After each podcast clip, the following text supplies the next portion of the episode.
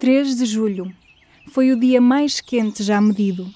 A Agência Americana da Atmosfera e dos Oceanos registrou o recorde de 17,01 graus Celsius de temperatura média do ar na superfície do planeta. As consequências do contínuo aquecimento já se fazem sentir, mas o futuro reserva-nos ainda mais desafios. Ricardo Trigo, climatologista e investigador no Instituto Dom Luís da Universidade de Lisboa, alerta-nos para efeitos irreversíveis. Que fatores contam quando falamos sobre o clima da Terra? O clima da Terra é bastante complexo e resulta, na verdade, da interação de mecanismos externos, tal como a variabilidade do Sol, que pode ocorrer em escalas temporais muito curtas, minutos, horas, até dezenas, centenas e mesmo milhares de anos. Alguns dessas periodicidades de funcionamento do Sol são muito bem conhecidas. Existem outros mecanismos externos, tal como a orientação do eixo de rotação da Terra, uh, o grau de excentricidade da órbita da Terra em torno do Sol e cujas uh, variações ao longo de milénios são também muitíssimo bem conhecidas. Esses são fatores externos à própria Terra, mas que de uma certa forma condicionam o clima na Terra e até a evolução à escala de muitos milhares de anos, dezenas de milhares de anos, centenas de milhares de anos, e é em grande medida devido a esses fatores que nós temos a sequência que podemos observar nos testemunhos de gelo da Antártida e da Groenlândia ao longo do último milhão de anos, com sucessivas idades de gelo serem precedidas por idades interglaciares e tudo isso com uma certa separação de alguma regularidade. Em cerca de 100 mil, 120 mil anos, temos uma idade de gelo separada por uma idade interglacial. Para além desses fatores externos, temos fatores é, que nós chamamos internos ao próprio sistema climático da Terra e que, em grande medida, resultam da interação entre os oceanos, a atmosfera e a criosfera. E que também têm escalas temporais muito diversas, mas que, por exemplo, um dos casos muito conhecidos e muito falado até agora em 2023 é o El Niño. O fenómeno do El Niño é um fenómeno climático muito relevante que ocorre principalmente no Pacífico Central e que de vez em quando, de tantos em tantos anos, uh, ocorre uma alteração muito acentuada da temperatura da superfície da água do mar e que os impactos desse fenómeno não se restringem à zona do Pacífico, mas são por vezes quase planetários e em zonas uh, onde muitas vezes a dependência do clima é ainda mais acentuada do que na Europa ou nos Estados Unidos. Estou a falar do caso da Índia, onde anos de El Niño uh, muitas vezes correspondem a secas acentuadas. Estou a falar das zonas costeiras do Peru e do Equador, em que em anos de El Niño eh, não existe produção pesqueira como nos anos normais e também estou a falar de zonas eh, como a Amazónia, onde eh, muitas vezes são induzidas grandes secas, como foi o caso do último El Niño 2015-2016, e portanto há toda uma zona intertropical altamente afetada por este fenómeno. Este fenómeno resulta de jogos, aquilo que nós chamamos interação acoplada entre o oceano e a atmosfera e é independente dos fatores externos que eu referi anteriormente, da variabilidade do Sol e dos parâmetros orbitais. Essa interação atmosfera-oceano, como é que se processa? No caso do El Niño, há mais de 100 anos que os pescadores na zona equatorial da América do Sul, no, no país Equador, no Peru, que têm uma economia muito baseada na eh, pesca da sardinha, da anchova, reparavam que a água ficava mais quente em certas situações e deixava de haver pesca, e por outro lado, as zonas continentais eh, verificavam uma precipitação muito acima daquilo que era usual. Depois veio-se a perceber que isso era apenas uma manifestação regional de algo muito mais alargado e que incluía toda a bacia do Pacífico. Na verdade, o fenómeno não é apenas oceânico, mas é um fenómeno acoplado ao oceano-atmosfera. O que é que isto significa? na verdade, é uma espécie de metáfora ovo e galinha. Não sabemos muito bem quem é que uh, uh, produz a primeira anomalia. Sabemos que as águas quentes que ocorrem no norte da Austrália e na zona da Indonésia, correspondem ao warm pool das águas mais quentes do globo, resultam, numa certa medida, do empurrar, do empilhar que os ventos alísios, que os portugueses tão bem conhecem, tanto a sul como a norte do Equador acabavam por empurrar as águas do Pacífico Central da zona leste para a zona oeste. Nos anos de El Niño, essa intensidade dos ventos alívios é muito mais fraca e por vezes até se reverte e, portanto, em vez de água quente se empilhar a norte da Austrália e na Indonésia, acaba por atravessar todo o Pacífico Central e uh, ficar mais acomodada na zona do Pacífico Leste, junto às costas do Peru e de, do Equador.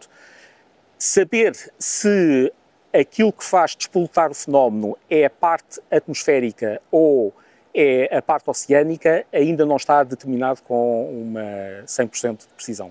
O El Ninho é um fenómeno de impacto global, mas em Portugal os efeitos ainda não estão bem demonstrados. É verdade, porque o El Ninho acaba por ter um, um impacto global, mas nas faixas mais intertropicais, ok?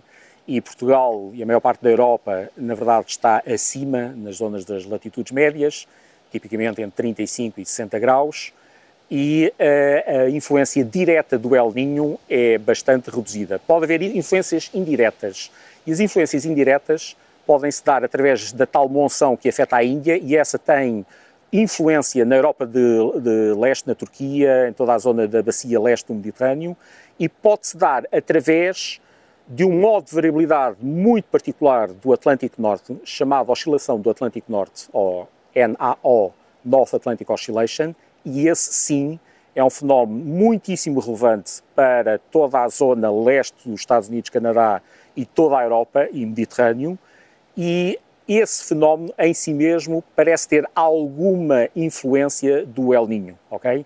E, portanto, é possível que Portugal, a Península Ibérica e o Mediterrâneo, que tipicamente têm precipitação mais elevada em anos com a NAU negativa, sejam influenciados pelo El Ninho por essa via. Em que, é que consiste exatamente esse fenómeno? Bom, a North Atlantic Oscillation uh, consiste num padrão que enfatiza duas das grandes áreas que dominam uh, o tempo, o clima no Atlântico Norte. Uma é o famoso anticiclone dos Açores, que fica aqui entre os 35 uh, graus norte, algures normalmente entre a América do Norte e a Europa, mais próximo da Europa, e as depressões que passam mais a norte, próximo da Islândia.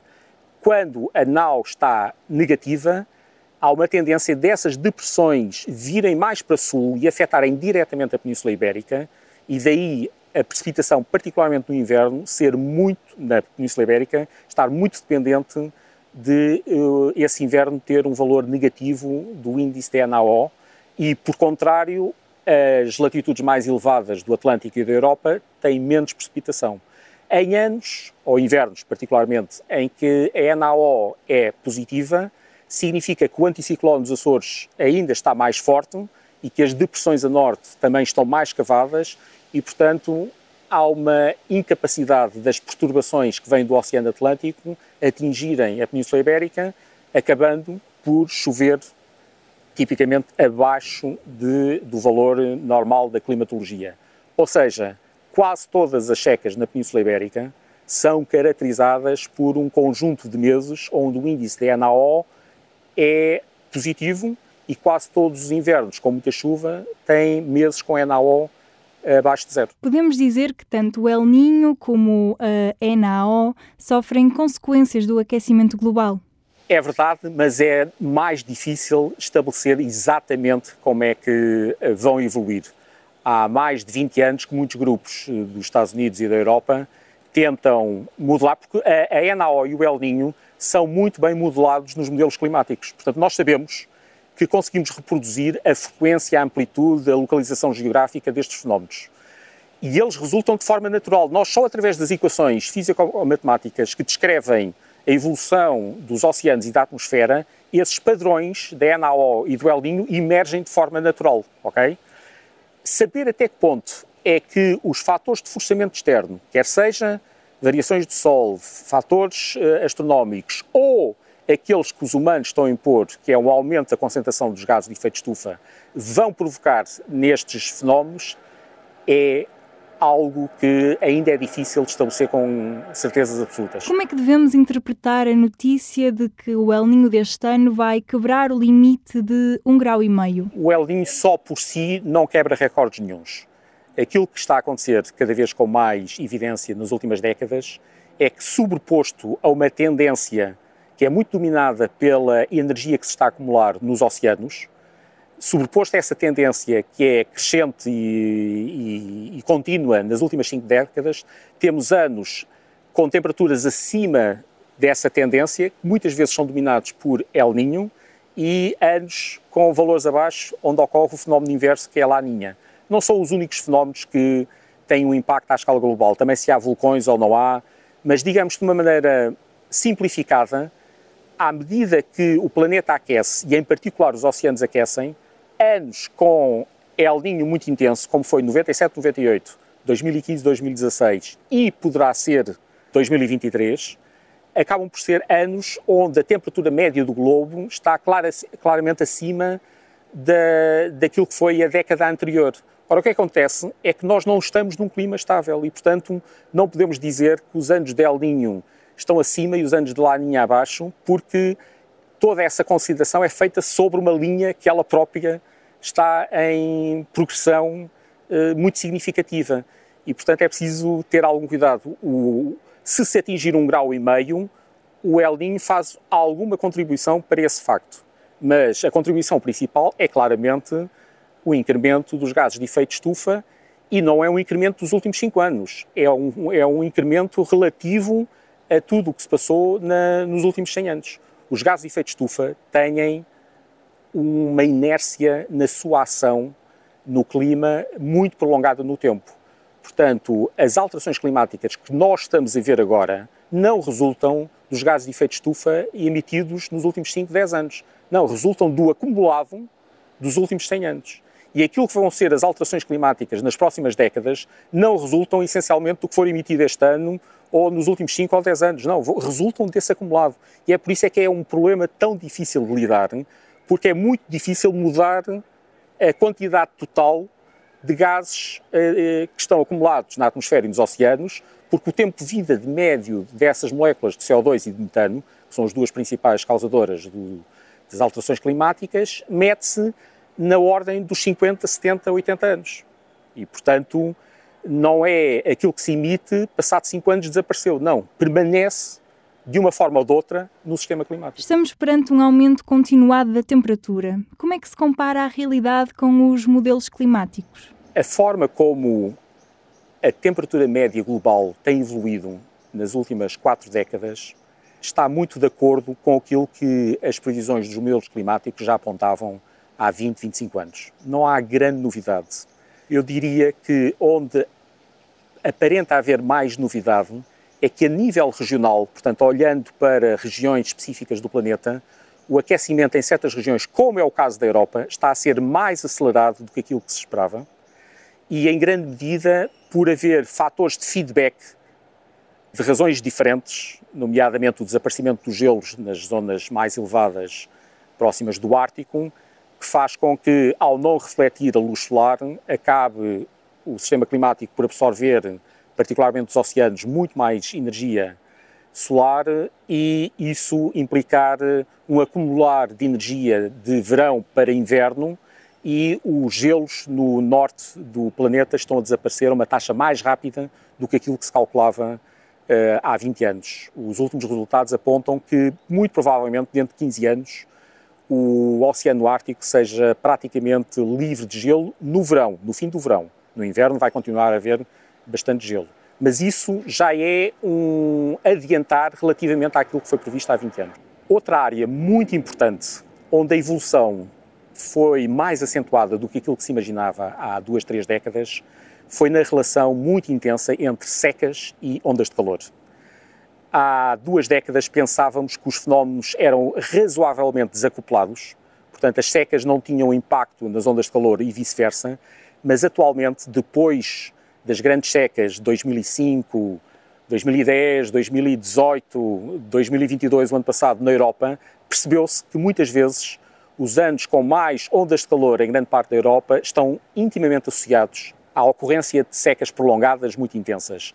E os dois fenómenos amplificam-se. Portanto, quanto o calor é mais intenso, ajuda a provocar uma evapotranspiração acentuada da pouca umidade que às vezes resta, e esse fenómeno está a provocar uh, situações de feedback que potenciam o aumento da temperatura. Essa é uma das razões pela qual a Europa já está no seu todo, nos últimos anos, com temperaturas cerca de 2 graus acima da temperatura registada em períodos pré-industriais.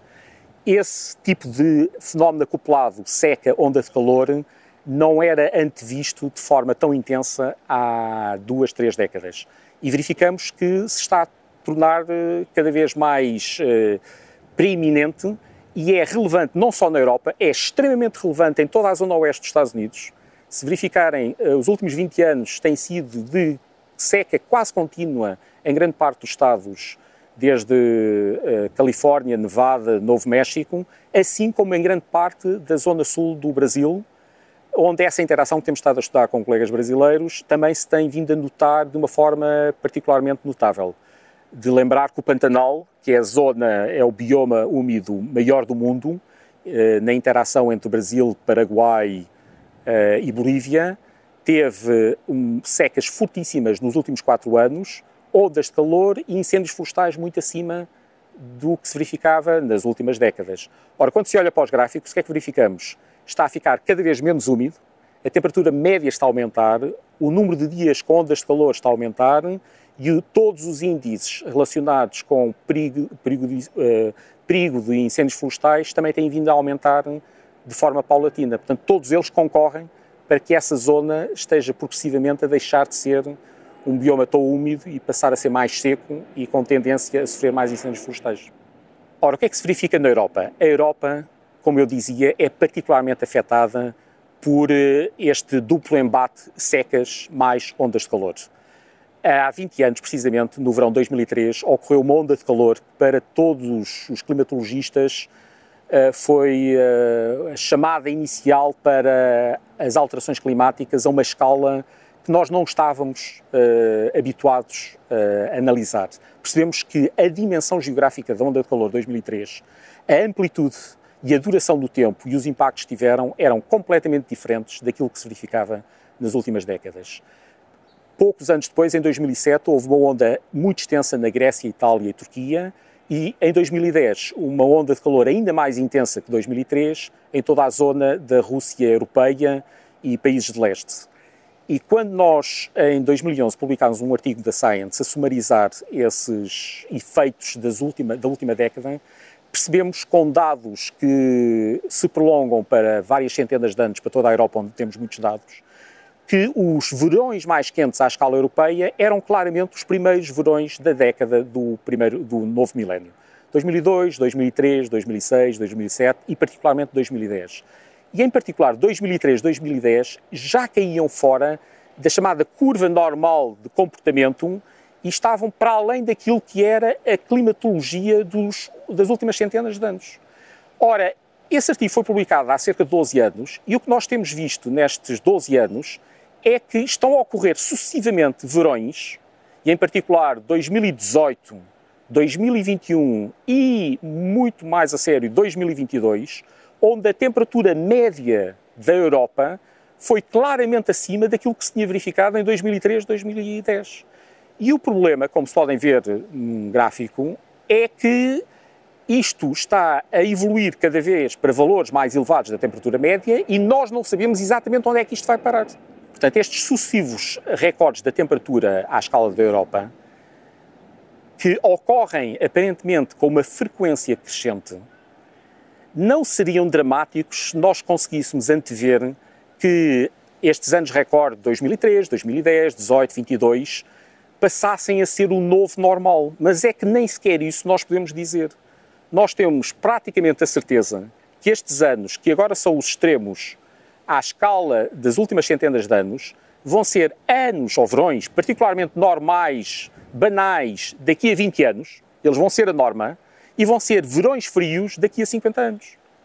E isso basta enquadrar estes resultados nas saídas dos modelos globais que o professor Pedro Soares eh, vos mostrou, e nós vemos que a evolução das últimas décadas se enquadra perfeitamente nos resultados de previsão dos modelos e, portanto, aquilo que podemos tentar é minorar a evolução ao longo do, deste século e tentar seguir uma trajetória de emissões o mais baixo possível, de forma a que uh, daqui a 50, 70 anos não estejamos a dizer que uh, estes verões verificados nas últimas duas décadas são verões muitíssimo mais frios do que os verões médios que se vão verificar daqui a 5, 6 décadas.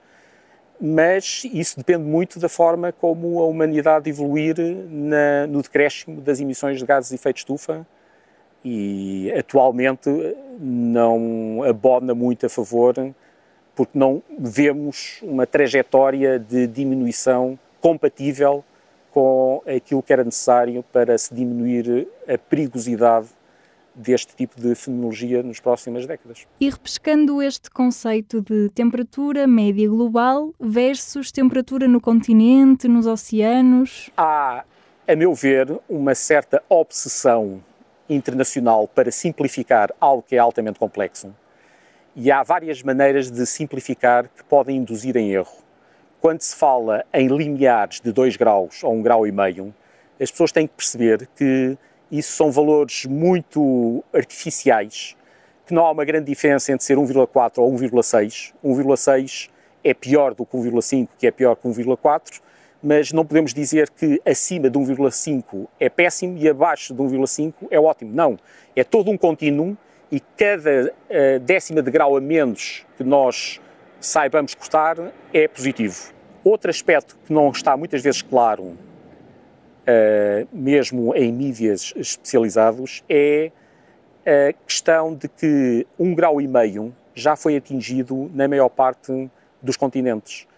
Como a Terra é constituída essencialmente por água e a água tem uma capacidade calorífica muito superior à das rochas, aquilo que se verifica é que o planeta, que já aqueceu cerca de 1,2 graus relativamente ao período pré-industrial, na verdade já aqueceu mais do que um grau e meio e para zonas do Ártico 3, 4 graus e os oceanos, a maior parte dos oceanos à superfície, menos de 1 grau. E, portanto, é preciso ter cuidado, porque, como eu dizia anteriormente, a própria Europa, no seu todo, já vai em cerca de 2 graus acima do uh, valor pré-industrial. Portanto, temos de ter muito cuidado com o uso não ponderado desses valores, porque eles traduzem realidades muito distintas. Há uma coisa que sabemos dos relatórios do IPCC, cada grau a mais a nível global corresponde a um aumento praticamente linear dos extremos, tanto das secas das ondas de calor, como da precipitação intensa. Isso é outra área onde há uma certa confusão, é as pessoas não perceberem como é que é possível, ao mesmo tempo, aumentar fenómenos de precipitação intensa e secas em muitas regiões. Mas é fácil perceber. É que a capacidade da atmosfera reter umidade é, em grande medida, sustentada pela temperatura que a própria uh, atmosfera se encontra. Como as pessoas sabem muito bem, nas zonas polares ou no alto das montanhas há muito menos umidade do que nas zonas intertropicais junto à superfície. E, portanto, há muito menos capacidade da atmosfera reter umidade. À medida que vamos aumentando a temperatura, toda a atmosfera tem maior capacidade de reter umidade e de a transportar. À medida que a atmosfera aquece, tem uma capacidade crescente de armazenar e de transportar umidade. Isso significa que exatamente os mesmos fenómenos que produzem a precipitação em Portugal, que são as típicas depressões do Atlântico, com as frentes muito bem desenhadas e que nós nem sabemos muito bem se estão a aumentar em frequência ou a diminuir com as alterações climáticas. Parecem ser mais ou menos as mesmas, assim como os, os furacões nas zonas mais tropicais. Aquilo que sabemos é que a precipitação média associada a cada um destes mecanismos principais de precipitação tem vindo a aumentar.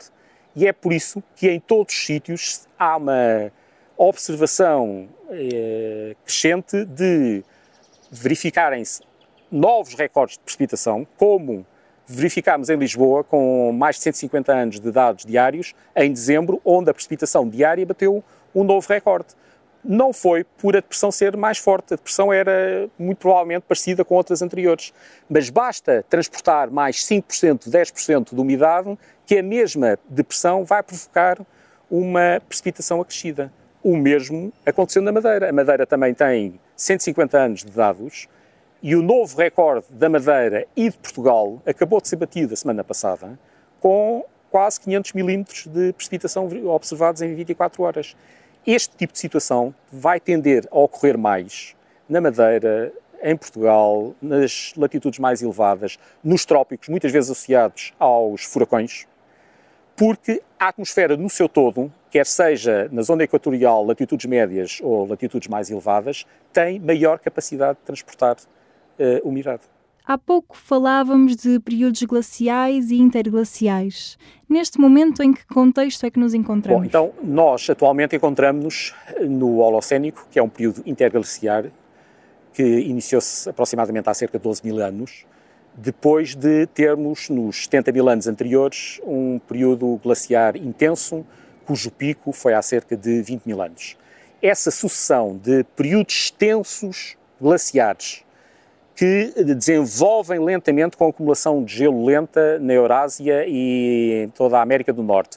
E depois uma progressão relativamente rápida para períodos interglaciares, que é onde nos encontramos agora, ocorreram dessa forma aproximadamente oito vezes nos últimos, uh, no último milhão de anos. E os fatores, os mecanismos naturais, porque os humanos não tiveram qualquer relevância desse ponto de vista, com que se passou de período uh, interglaciar para glaciar e vice-versa, tem essencialmente a ver com aquilo que eu disse dos forçamentos astronómicos uh, da órbita da Terra, da inclinação, da orientação e de outros fenómenos que ajudam a amplificar esse sinal nomeadamente a libertação de gases de efeito estufa. Ao longo deste milhão de anos, houve libertação de gases de efeito estufa, CO2 e metano, muito em função das zonas de gelo que iam sendo libertadas e houve mecanismos que fizeram acelerar-se ou desacelerar. Em particular, quando vamos de uma idade de gelo, a última das quais ocorreu há cerca de 20 mil anos, para um período interglaciar, estamos a falar de evoluções de temperatura média global muito elevadas, da ordem 4, 5 graus, que só são possíveis pelo fator de amplificação dos gases de efeito estufa. A velocidade com que ocorrem à escala geológica é muito rápida. No entanto, comparado com aquilo que os humanos estão a impor no último século e parece que vamos impor no próximo século, é cerca de 100 vezes mais lenta. A passagem de um período glaciar para um período interglaciar corresponde a uma alteração da temperatura média global da ordem dos 4, 5 graus. Portanto, da mesma ordem de grandeza daquela que nós podemos verificar entre o período pré-industrial e os piores cenários que se projetam para daqui a 100 anos. É da mesma ordem de grandeza. Qual é que é a grande diferença? É que no caso natural da evolução do clima da Terra sem a ação humana, isso demorou cerca de 10 mil anos, ou demorava, em média, cerca de 10 mil anos. E aquilo que os humanos estão a fazer é acelerar esse processo 100 vezes e, em vez de demorar 10 mil anos, demorar cerca de 100, 200 anos. Portanto, por um fator 100 vezes mais rápido. Mas isso quer dizer que, ao fim destes 100 anos, vamos continuar num período interglacial ainda mais quente? Não, ou estamos não. a acelerar o Essa processo? pergunta é excelente porque a resposta é não nós vamos sair de um período interglaciar e vamos para, consoante a evolução da emissão dos gases de efeito estufa. De qualquer das formas, nas versões mais benignas, nós devemos parar, nunca vamos conseguir ficar num grau e meio, que vai ser atingido dentro de pouco tempo. Provavelmente ficaremos nos 2 graus e meio e, eventualmente, 3, 3 graus e meio. Esse tipo de alteração coloca-nos em situações geológicas que nunca ocorreram nos últimos 2, 3 milhões de anos. Portanto, temos que ir muito para trás disso e de facto ocorreram, mas não tem a ver com aquela evolução muito bem caracterizada nos gelos da Antártida e da Groenlândia. Temos que ir para períodos anteriores e uh, existe alguns análogos mas não estamos a falar de continuar na, neste período interglaciar, estamos a falar de valores muito mais elevados e a partir dos quais nós não sabemos muito bem o que é que pode acontecer. Eu dou só um exemplo. Houve um período interglaciar há cerca de 120 mil anos, sem nenhuma ação humana, onde a temperatura média global seria um pouco mais elevada do que a atual e, no entanto, grande parte dos gelos da Groenlândia desapareceram. Portanto, a Groenlândia, se derreter na sua totalidade, implica um aumento médio do nível médio do mar de cerca de 7 metros. Ele não é todo igual porque a água não se espalha exatamente da mesma forma à superfície do globo. Mas mesmo que não seja a Groenlândia toda, mesmo que seja só metade, estamos a falar de 3, 4 metros de subida de nível do mar. Claro que não estamos a falar em 100 anos, podemos estar a falar em 500 anos. Mas isso aconteceu de forma natural há 120 mil anos. Ora, aquilo que nós estamos a impor de aumento da temperatura vai claramente superar aquilo que foi a temperatura média global do tal período interglaciar indiano há cerca de 120 mil anos. E, portanto, existe toda a probabilidade de que venha a haver um colapso de parte da Groenlândia existe toda a probabilidade que, se a trajetória da evolução das curvas de emissão de gases de efeito de estufa, o tal fator de inércia que eu falei anteriormente, e continuarmos desta forma nos próximos 20 anos, ou seja, se não houver uma descida dramática das emissões nos próximos 20 anos, claramente vamos ser responsáveis pelo colapso de grande parte da Groenlândia, não na escala da nossa vida, mas à escala de várias centenas de, de anos e o problema é que esses processos são irreversíveis, de forma a que depois demora muitíssimo mais milénios a acumular o gelo novamente na Groenlândia do que a fazê-los derreter. Por isso é que a curva de evolução idade glaciar, período interglaciar, é altamente assimétrica. Acumula devagar e desacumula muito rapidamente.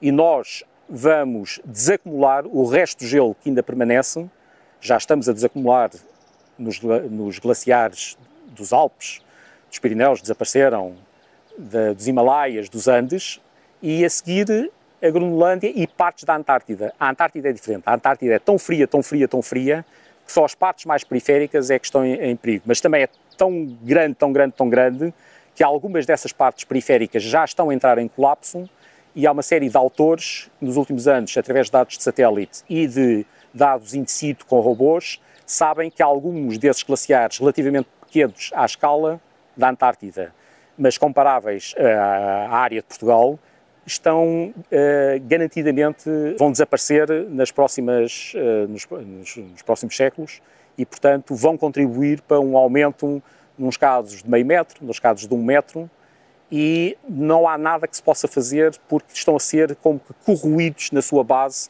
por água mais quente. Água mais quente aqui pode ser água a 2 graus, 3 graus, e que vai implicar que uh, toda a base deles acabe por colapsar e isso vê-se pelas frinchas, pelas enormes falhas que existem, muitas vezes com centenas de metros de profundidade e que vão implicar mais tarde ou mais cedo que essa parte do gelo acabe por uh, derreter e isso vai implicar aumentos da subida do nível médio do mar, garantidamente. Nós estamos a introduzir algo totalmente novo, a uma escala muito rápida.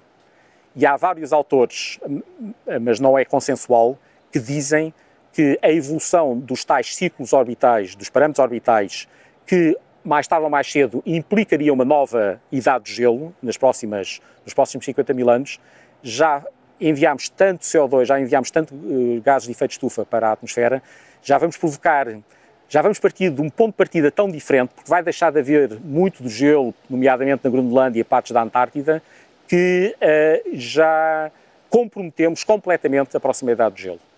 Há vários autores que trabalham nessas áreas que garantem isso, há outros que não estão tão certos. Eu pessoalmente desconfio que sim, que a alteração vai ser tão dramática que o ponto de partida, mas pensemos agora à escala dos próximos mil anos, daqui a mil, dois mil anos, que gelo é que existe de forma sobre a Terra, de forma que naturalmente, através desses mecanismos de forçamento que são muito precisos, atenção que enquanto que a variabilidade solar nós não sabemos como é que ela vai ser daqui a um, não é daqui a 10 anos, é amanhã. O Sol pode ter explosões solares que nós não conseguimos antever de forma garantida com, com grande antecedência.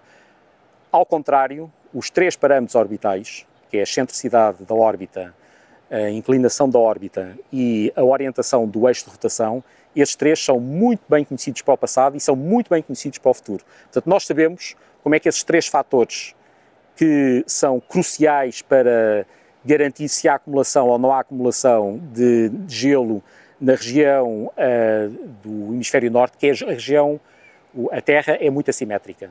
Há muito mais continentes no norte do que no sul. Portanto, as idades de gelo dependem muito da radiação solar que permite ou não o acumular de gelo nas latitudes elevadas do hemisfério norte. E nós sabemos como é que esse fator da radiação solar vai funcionar nos próximos 100 mil anos. Mas a forma, e também sabemos nos últimos milhão de anos, mas todas as idades de gelo interglaciares são diferentes umas das outras. E uma das razões é porque partem de pontos de partida, como eu dizia, nós sabemos que todas as idades de gelo são diferentes umas das outras. E uma das razões é porque partem de pontos de partida diferentes e não há duas situações iguais. Mesmo que os parâmetros orbitais sejam iguais, que também raramente são, porque estamos a falar de três, e portanto haver um período com os três exatamente iguais é muito difícil de ocorrer no passado. A verdade é que nós sabemos que mais tarde ou mais cedo, nas próximas dezenas de milhares de anos, haveria uma conjugação que favorecesse a ocorrência de uma nova idade de gelo. No entanto, nós estamos, num certo sentido, a dar cabo do clima a uma velocidade tão impressionante que, apesar da velocidade a que nós estamos a dar uh, cabo do clima, entre aspas, a verdade é que há componentes do clima que funcionam de maneira muito uh, mais retardada e, portanto, não variam à escala de poucas décadas, nomeadamente a criosfera. E, portanto, a Groenlândia e a Antártida, que são importantíssimos como fatores de equilíbrio do clima, se forem derretendo ao longo dos próximos séculos e deixar de haver gelo em grande parte da sua superfície, não é por voltarmos a ter os parâmetros orbitais conducentes a uma idade de gelo que de repente vai-se acumular todo aquele gelo que se perdeu. Não, não vai acumular rapidamente, vai demorar muito tempo. A nossa qualidade de e, portanto, vida muito depende da descarbonização. Estamos Opte pela redução do consumo de bens não essenciais e procure alternativas mais sustentáveis para os restantes. Veja o episódio Biosfera sobre o futuro do clima na RTP Play. Até à próxima semana para o novo podcast Biosfera. Na próxima semana teremos novo podcast. Siga-nos no Instagram e acompanhe as novas reportagens do Biosfera no Facebook.